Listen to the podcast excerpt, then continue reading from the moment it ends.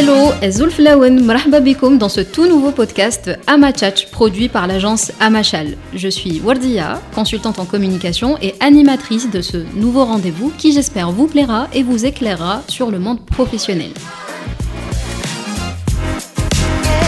Comme vous avez pu l'entendre en introduction, nous allons accueillir au fil des semaines des professionnels de la com, du digital, du web, pour répondre à des questions pratiques et même répondre aux questions que vous vous posez au sujet des métiers d'aujourd'hui. Pour ce deuxième épisode d'Amachach, nous accueillons Hicham Babahmed, enseignant et fondateur du BRIM, le Bureau de recherche et d'investigation marketing. Babik, merci d'avoir accepté notre invitation. Bonjour, merci beaucoup pour l'invitation. Euh, bonjour à toute l'équipe euh, Amachal. Merci. Alors, euh, aujourd'hui, on va parler d'études de marché avec vous. Mais avant de commencer, petit pitch obligatoire. Est-ce que vous pourriez vous présenter à nos auditeurs et à nos auditrices?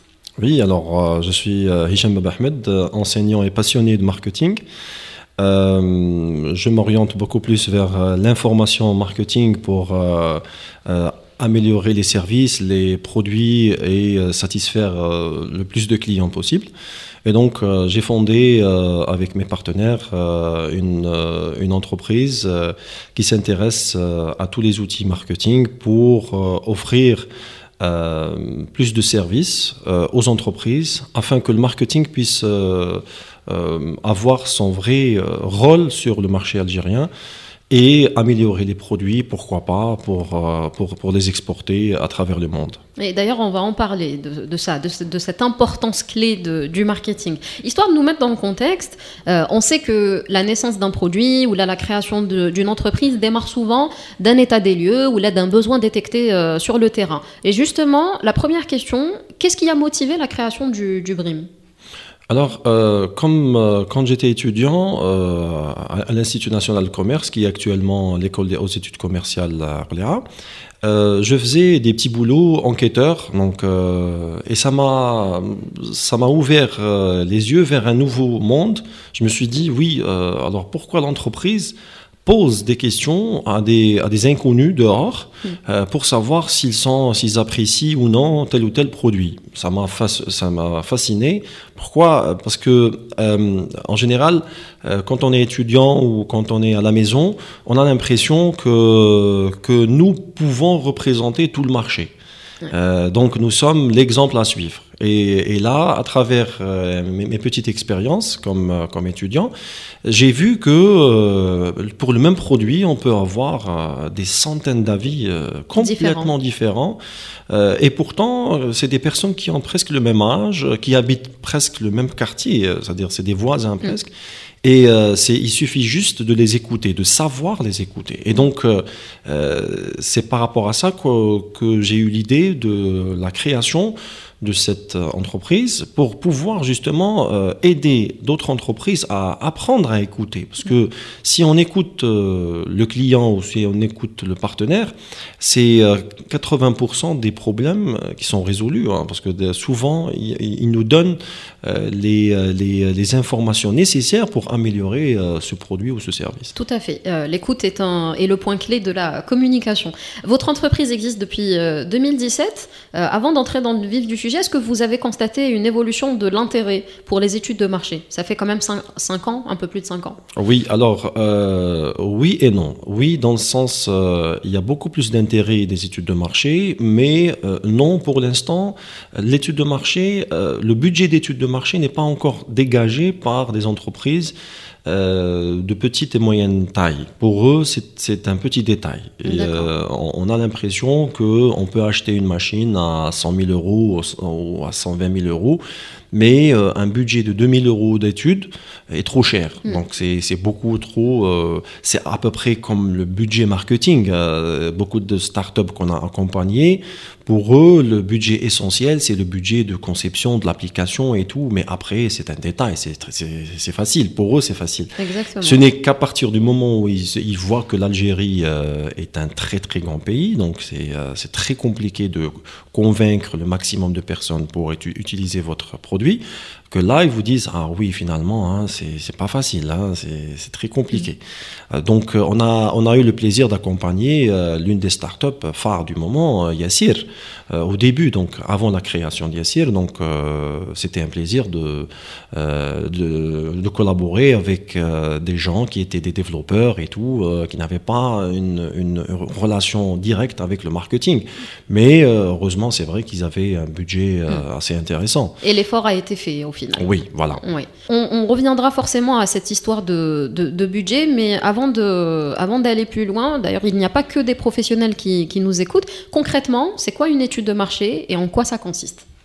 Alors, en premier lieu, euh, c'est, euh, comme on l'a dit, c'est l'écoute. C'est apprendre à écouter. Mais euh, l'humain a tendance à écouter d'autres sons de cloche que, que le sien.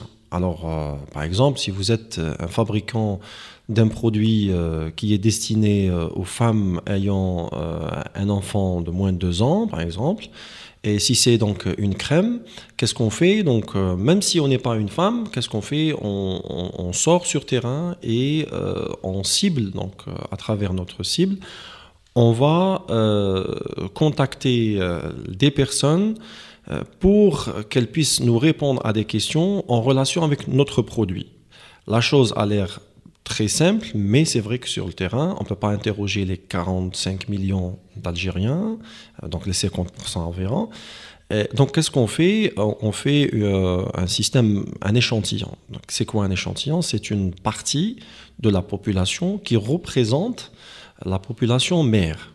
Et donc, euh, c'est une, c'est une, c'est un nombre de personnes qui, est, euh, qui a les mêmes caractéristiques. Par exemple, si euh, je cherche euh, les femmes qui, qui travaillent, donc elle doit être quelqu'un qui travaille, l'âge aussi, même tranche d'âge, et la position géographique. Parce que certaines cultures, peut-être, n'utilisent pas les mêmes produits. Mm. Et en Algérie, on a énormément de différences des fois culturelles à tel point que qu'on peut assimiler l'Algérie comme étant un continent et non pas et non pas un pays uniquement. Et donc du coup, qu'est-ce qu'on fait euh, à travers l'étude? C'est exactement ce qu'on est en train de faire quand on est en train de réfléchir tout seul mm. à notre projet. Qui va acheter mon produit euh, À quel prix euh, Que dois-je présenter comme, comme emballage, etc. Et donc nous, on fait sortir ce genre de questions euh, sur le terrain. Et de façon plus structurée du coup. L'idée c'est d'aller finalement interroger ce marché, interroger une cible potentielle euh, de manière objective. Il faut retenir, euh, je pense, le mot-clé qui est celui de l'objectivité, puisque nous ne sommes pas concernés, on va dire directement. Nous ne sommes pas forcément exactement concernés par le produit, Ou, ou, par l'étude. quels sont les différents types d'études de marché que l'on peut retrouver?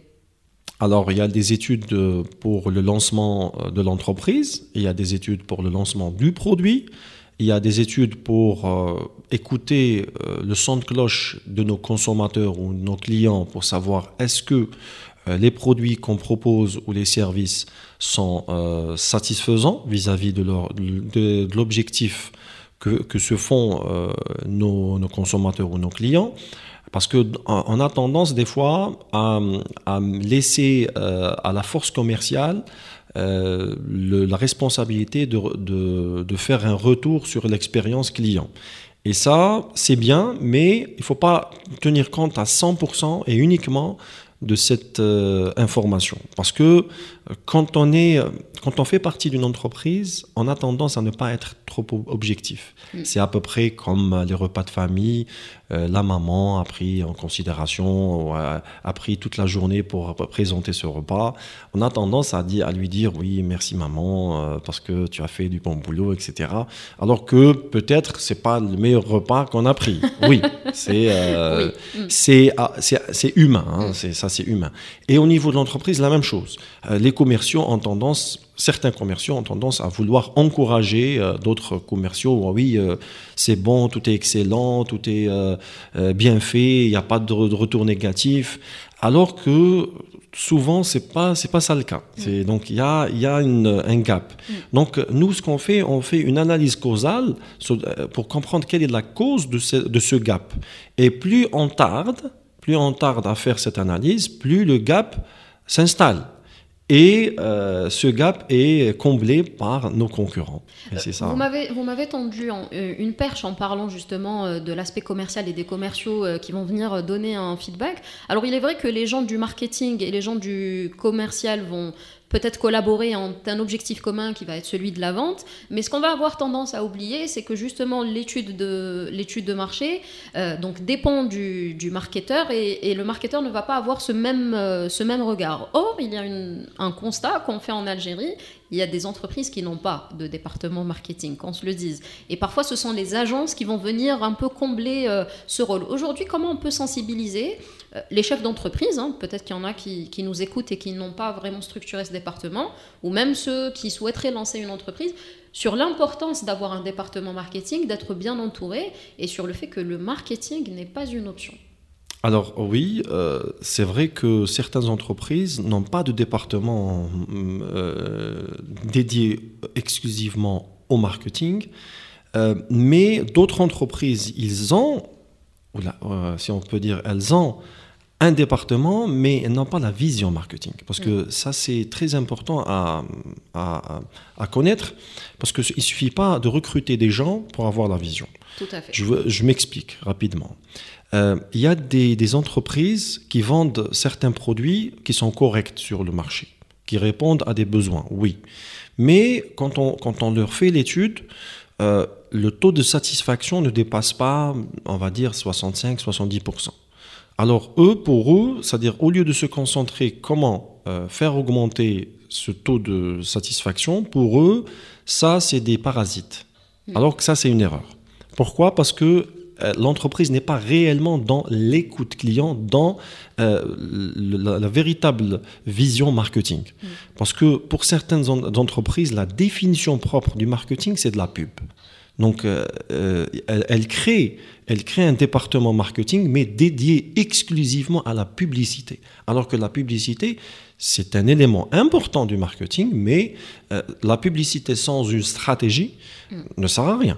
la publicité sans une vision euh, des objectifs, des orientations sans un bon emballage, sans une bonne distribution, ça ne sert à rien. Vous pouvez faire autant de publicité que vous voulez. Si votre distribution est mal gérée, euh, eh ben, vous êtes en train de faire de, la publicité à vos concurrents. Donc euh, ça, c'est une erreur. Donc imaginez, je vais installer ce département, mais je n'ai pas de plan marketing. Et le plan marketing, c'est vrai que certaines entreprises le confondent avec le plan média. Et, euh, et, là, c'est, j'en ai vu même, des, même des, grandes entreprises qui ont le département, mais il faut faire très attention au concept parce que euh, euh, le, département n'est pas un logiciel qu'on installe. D'ailleurs, je le dis à, mes étudiants et aux gens que je, forme, vous, vous pouvez acheter le meilleur CRM, le, Customer Relationship Management au monde, le logiciel qui gère euh, voilà, les relations clients. Si vous ne savez pas écouter et sourire à, à votre client, le logiciel ne peut pas le faire à votre place. Le, logiciel n'est qu'une qu'une application. C'est comme avoir le Word. Euh, euh, qui n'a pas le logiciel Word sur, leur PC, mais on ne peut pas avoir le talent d'écriture de, je ne sais pas, Yasmina Khadra ou un autre écrivain. c'est un, un, moyen, un outil de parvenir à, un objectif. Exactement. Donc il faudrait que les entreprises puissent euh, être convaincues de cette vision marketing. On n'a pas tendance à parler de ça euh, au niveau des finances. Pourquoi? Parce que d'une part, les finances sont structurées, c'est très carré. On peut pas, il ne peut pas y avoir de système d'innovation. Ils vont me dire ah oui, l'actif, je vais le changer, je vais le mettre à la place du, euh, euh, du, côté passif. C'est tout le monde qui va lui dire euh, vous êtes fou ou quoi? Eh ben, eh ben c'est même dans le marketing, on doit, on doit être structuré, on doit être très très rigoureux. C'est vrai qu'on est, euh, on a tendance à être dans la créativité, c'est vrai, mais en termes de, euh, de procédure, il faut, il faut beaucoup de rigueur. Et, c'est pour ça qu'on a voulu insister dans cet épisode justement sur la nécessité de, de, faire des études de marché pour que les gens puissent réfléchir, stimuler leur réflexion sur l'importance donc d'avoir des données, des insights. Tout ça, c'est des mots clés qu'on utilise aujourd'hui. Et justement, on parle beaucoup de data. Et en Algérie, force est de constater que nous en manquons beaucoup. euh, j'imagine que vous, en tant qu'enseignant, nous, en tant qu'entrepreneurs ou, même euh, responsable, responsable d'agence, en tant qu'étudiant, quand on va aller euh, essayer de trouver des données pour les ajouter à des études, à des enquêtes ou à même des mémoires de fin d'études, on a du mal à, accéder. On en parlait en, off on va pas trouver facilement la consommation de pommes de terre ou de tomates de 45 millions d'habitants en, Algérie. Et j'aimerais donner l'exemple d'Amachal qui l'année dernière avait publié un rapport qui est le Algeria Digital euh, Trends euh, qui vient finalement apporter ce regard et étudier le, notre secteur. Et j'aimerais justement faire le parallèle. Aujourd'hui, comment les entreprises, euh, qu'elles soient agences, multinationales, dans l'agroalimentaire ou qu'importe le secteur, comment elles peuvent contribuer à la démocratisation de la donnée et la rendre accessible. À une époque justement, et qui, ce qui est une notion euh, assez ancienne, on va dire, euh, où on parle d'open data. Alors, votre question est très intéressante et pertinente, euh, mais on, doit la découper en plusieurs zones. D'une part, pour, pour pouvoir démocratiser la data, il faudrait sortir de l'individualisme. Parce qu'on a tendance à croire que j'ai besoin de la data, je la prends et je la cache. Si euh, on commence à réfléchir comme ça, il n'y aura pas de data. Et d'ailleurs, c'est ce qui se passe. Mm. Il n'y a pas de data parce que les, les, personnes ne, ne, veulent pas partager leur euh, peu de data qu'ils ont au niveau d'un data center ou d'une zone pour pouvoir euh, collaborer ensemble. Même si on est concurrent, même si on est concurrent, on doit collaborer. nous, en tant que prestataire de services, on a du mal aussi à avoir euh, les, euh, les datas globaux. Par exemple, combien de, kilos de pommes de terre est consommé par, euh, par les Algériens. C'est, je peux vous le dire, c'est presque impossible de l'avoir, cette mm. information. Mais il y a une partie de cette data qui doit être fournie par euh, des organismes euh, du gouvernement, c'est-à-dire comme l'ONS, etc. Parce qu'ils ont, euh, d'une part, ils ont accès à ces informations et ça fait partie de l'open data. Mm. Ça fait partie des informations dont doivent disposer les entreprises pour pouvoir effectuer leur étude. Et donc là, c'est vrai, il y a une partie euh, qui, est, euh, qui est sous la responsabilité de l'État. Mais la deuxième partie, elle est sous la responsabilité des gens du secteur.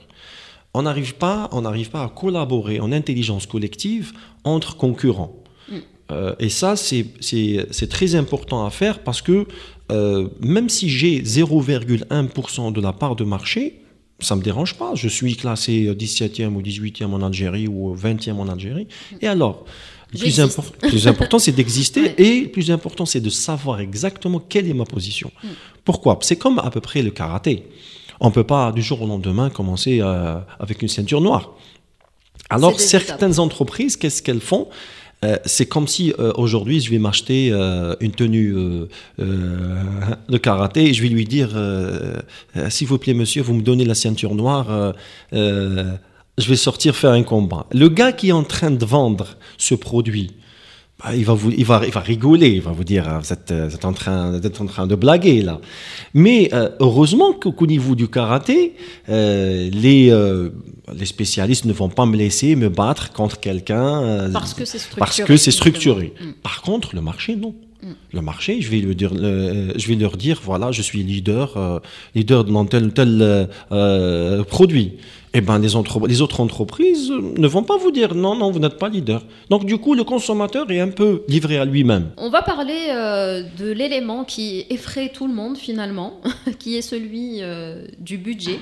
Euh, on en avait déjà parlé avec euh, Anis Manachi dans le premier épisode, quand on avait parlé du site web, parce que les gens se font, euh, ont beaucoup d'idées reçues. On pense qu'une étude de marché, ça coûte très cher. On pense que le développement d'un site web coûte très cher. Et le problème, c'est qu'au-delà des bienfaits et des avantages qu'on peut tirer, par exemple, d'une étude de marché, on a du mal encore à considérer que c'est un véritable investissement et qui est qui, ne peut jouer qu'en notre faveur, comme vous venez de, le souligner. Comment on peut sensibiliser les gens et leur faire comprendre la nécessité de ce genre d'investissement? Oui, alors euh, la meilleure étude de marché, si quelqu'un n'est pas, n'est pas convaincu euh, de l'importance de l'étude de marché, c'est que... Euh, à travers son lancement, il va faire son étude. Mais les résultats seront très très euh, compliqués à, accepter parce qu'il aura acheté sa machine. Mm. C'est ça le problème. C'est que euh, nous, ce qu'on lui propose, c'est de faire ça en amont. Avant de faire l'achat de cette machine, par exemple, quelqu'un qui veut acheter une machine qui fabrique 2000 unités par heure, alors que le marché lui-même ne, peut pas accepter plus de 2000 unités par mois. Donc pourquoi investir un budget aussi élevé, aussi élevé pour une machine aussi sophistiquée et, vous allez vous retrouver avec euh, peut-être une machine qui ne travaille qu'une journée par, par mois. Mm. Donc euh, euh, nous, à travers ces études, c'est-à-dire on, propose à la personne d'optimiser justement. Maintenant, s'il n'est pas convaincu, il a le droit, c'est vrai, et c'est le marché qui va, c'est le marché qui va lui faire étudier le marché.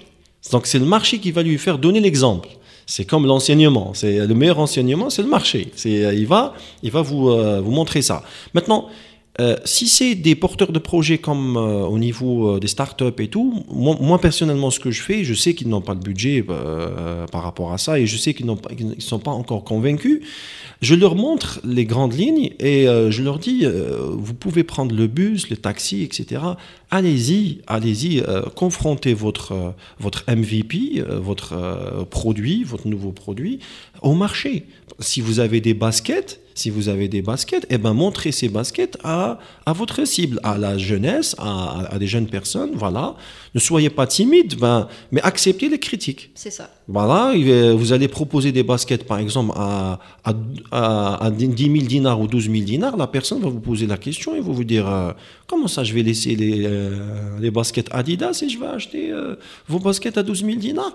Essayez de le convaincre. Si vous ne pouvez pas le convaincre, si jamais, par exemple, vous avez essayé, vous ne pouvez pas le convaincre, sachez que vous êtes, vous êtes en train de faire une erreur sur le prix. Parce que vous ne pouvez pas, c'est vrai, vous ne pouvez pas convaincre quelqu'un à 12 000 dinars, et eh ben, il va vous dire, je vais acheter euh, Adidas. Maintenant, si vous allez lui dire, moi je fais du sur-mesure, là peut-être vous aurez une niche, là c'est autre chose. Là, vous aurez une niche. Mais c'est à vous.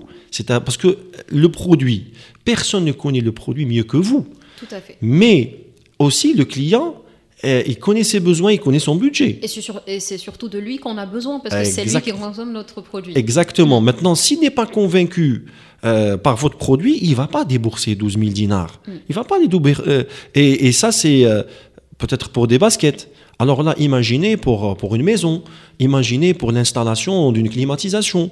alors ça, c'est, vous imaginez, c'est des décisions qu'on prend pour toute la vie. Vous ne pouvez pas acheter un appartement euh, chaque six mois. Mmh. donc, sur un coup de tête. Sur un coup de tête. Donc, vous allez euh, vous renseigner. Et donc, euh, les personnes qui auront communiqué le mieux, mais aussi qui auront écouté le mieux leurs clients, vont être des leaders. C'est ça ce qui se passe dans, à travers le monde. Parce que on ne vous demande pas de présenter un produit parfait on vous demande de présenter un produit rapport qualité-prix stable. Hmm. C'est ça la différence. Le produit parfait ne peut pas exister. C'est pas c'est pas possible de faire un produit euh, euh, euh, c'est-à-dire qui n'a pas de défaut qui n'a le consommateur accepte les défauts hmm. mais à condition que ça réponde à un rapport qualité-prix. on peut pas exiger on peut pas acheter une R4 exiger euh, les, euh, euh, performances, d'une Rolls-Royce, d'une Rolls-Royce au prix d'une R4. Ça, c'est pas possible. Et le client le sait. Hein. Et il est important d'ailleurs de rappeler à ce sujet qu'un produit est censé évoluer au contact de son public. Donc, c'est important de sortir le produit pour pouvoir ajuster. Une dernière question avant de passer au, au speed quiz. Qu'est-ce qui, selon vous, fait une étude de marché réussie? Quels sont les facteurs clés de succès d'une étude de marché? Alors, c'est en premier lieu, c'est l'expression du besoin. Euh, c'est premièrement, quelle est la problématique qu'on veut étudier mhm. Plus elle est euh, bien exprimée, euh, mieux on, va la réussir. C'est comme les objectifs. Si par exemple, je veux savoir pourquoi mon produit, mon chocolat, n'arrive pas à se vendre sur terrain. Donc cette question est importante. Je vais pas me dire euh, ah non finalement euh, euh, mon chocolat ne se vend pas parce qu'il y a la concurrence déloyale. Non, je vais sortir sur terrain, je vais euh, prendre un échantillon des personnes qui sont susceptibles de consommer du chocolat ou qui consomment déjà beaucoup de chocolat. Je vais euh, faire peut-être une étude de panel, je vais ramener les chocolats concurrents, je vais ramener mon chocolat et je vais noter, je vais noter, euh, sur un tableau, donc d'une manière, c'est-à-dire les, les, les, consommateurs ne savent pas quel est le chocolat de qui, etc. Mais donc, ça sera objectif on va me donner, on va me dire, par exemple, votre chocolat est trop sucré, ou le contraire, ou euh, il n'y a pas assez de cacao, ou ceci. Donc, euh, je vais donner un diagnostic de mon chocolat. Hmm. Donc, je ne vais pas dire euh, ah il n'est pas vendu parce que j'ai pas de chance, parce que j'ai pas non. oui, c'est pas parce du que hasard. C'est fort possible que c'est le chocolat, ou alors si le goût est excellent, ah là, je passe à des critères. Peut-être il y a un problème de distribution.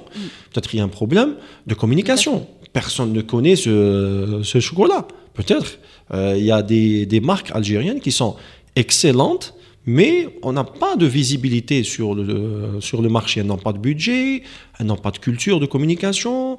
Euh, elles pensent que non, c'est le produit lui-même qui va communiquer euh, seul oui, c'est un peu vrai, mais euh, s'il n'y avait pas les réseaux sociaux, s'il n'y avait pas, s'il n'y avait pas les, euh, euh, les, les, chaînes télé, etc., peut-être. Mais le consommateur est, est, est mis dans, un, dans une sphère où il est bombardé de communication, donc il est convaincu que le meilleur chocolat, c'est celui qu'il est en train de voir chaque jour mm. sur la télé. Ça, c'est humain, ça, c'est, pas, on peut pas reprocher au consommateur ça. D'où l'intérêt de rester en veille. Exactement. Euh, pour clôturer euh, cet épisode, on va passer, si vous le voulez bien, au speed quiz, donc des petites questions euh, assez légères, assez, assez rapides aussi. Vous êtes prêts? Oui. Quel est votre réseau social préféré? Hmm, LinkedIn. Quelle est votre chanson préférée? Alors là, c'est la, la question, là, c'est un peu plus compliqué. Tout dépend, tout dépend euh, l'humeur. des fois, je suis euh, orienté andalou, des fois, je suis en, pop rock. Euh, donc, ah oui, d'accord, très éclectique. J'ai peur de répondre à cette question. Ok, bon, on, garde andalou et, pop. Quelle est votre activité favorite? L'étude de marché. Ah bah tiens, la passion devient métier. quelle est la campagne ou la pub qui vous a le plus marqué? Euh, alors c'est la campagne de, je pense, Vitel, euh, je pense, si je ne me trompe pas. Euh, elle a, ils ont utilisé enfin, une image d'enfants qui sont en train, qui, qui dansent et qui chantent. C'était Evian, C'est Evian, ou Vitel Evian, je crois que c'était Evian. oui, avec les bébés, effectivement. Ah, ça, ça, j'ai adoré. qui dansent, qui font du roller. Ça m'a marqué parce que d'une part, d'une part, on donne du punch et, euh, et aussi euh, c'est très euh, orienté futur. Tout à fait, tout à fait. Votre film préféré ou votre série coup de cœur? Ma série coup de cœur, alors je ne regarde pas vraiment la télé. Je suis, je suis pas quelqu'un qui mhm. regarde beaucoup la télé. Un film? Un film, euh, peut-être, euh, on va dire, euh, Al, Pacino, comment, le, parrain. Le parrain? Le parrain. Ok, un grand classique. Est-ce qu'on peut vous suivre sur LinkedIn? Oui, oui, je réponds, j'essaie de répondre même aux, Parce que vous allez être spammé après l'épisode. Oh, il n'y a pas de problème. Parce que, le, euh, juste, euh, euh, c'est-à-dire, je, demande aux personnes de patienter. Des, des fois, des fois je ne peux pas répondre à toutes les. surtout qu'il y a des personnes qui posent des questions très intéressantes, mais.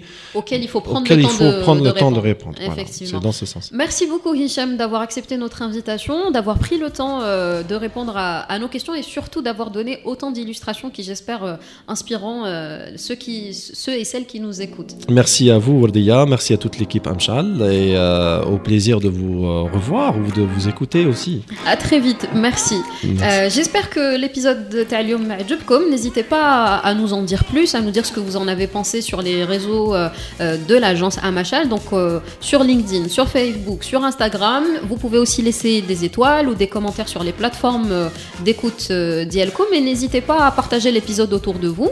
Peut-être que vous avez un entrepreneur ou un ami qui s'intéresse aux études marché et, qui seraient intéressés par euh, l'épisode. Donc euh, partagez ou likez ou commentez un maximum. Et surtout, n'hésitez pas à nous dire où nous les questions que vous vous posez. Peut-être qu'on pourra les poser à nos invités. Ou les personnes qui habitent à Machal. Voilà, euh, c'est la fin de ce deuxième épisode. Prenez bien soin de vous et je vous dis à très bientôt pour un nouvel épisode d'Amachach.